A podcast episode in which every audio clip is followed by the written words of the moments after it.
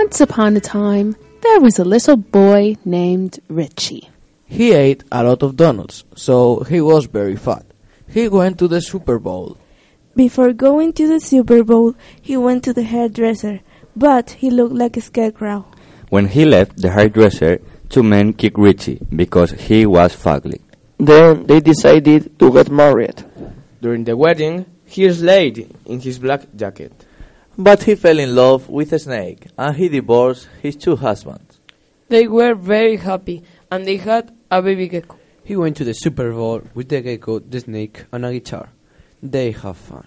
Then the gecko got angry because the snake didn't let him drink alcohol. Because of this, he became a satanic baby and he tried to kill his parents. But Richie kicked baby gecko's face like a ninja.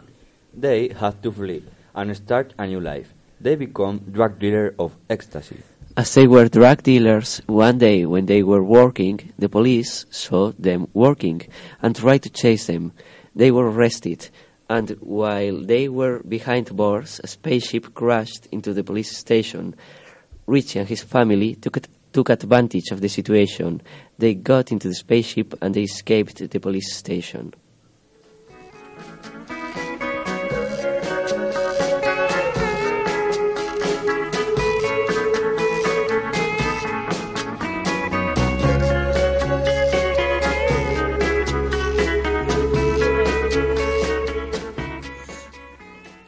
All right, thanks for listening. Remember that you can hear our round robin story about Richie and his gecko again through the podcasts that appear on the blog for Station JDK.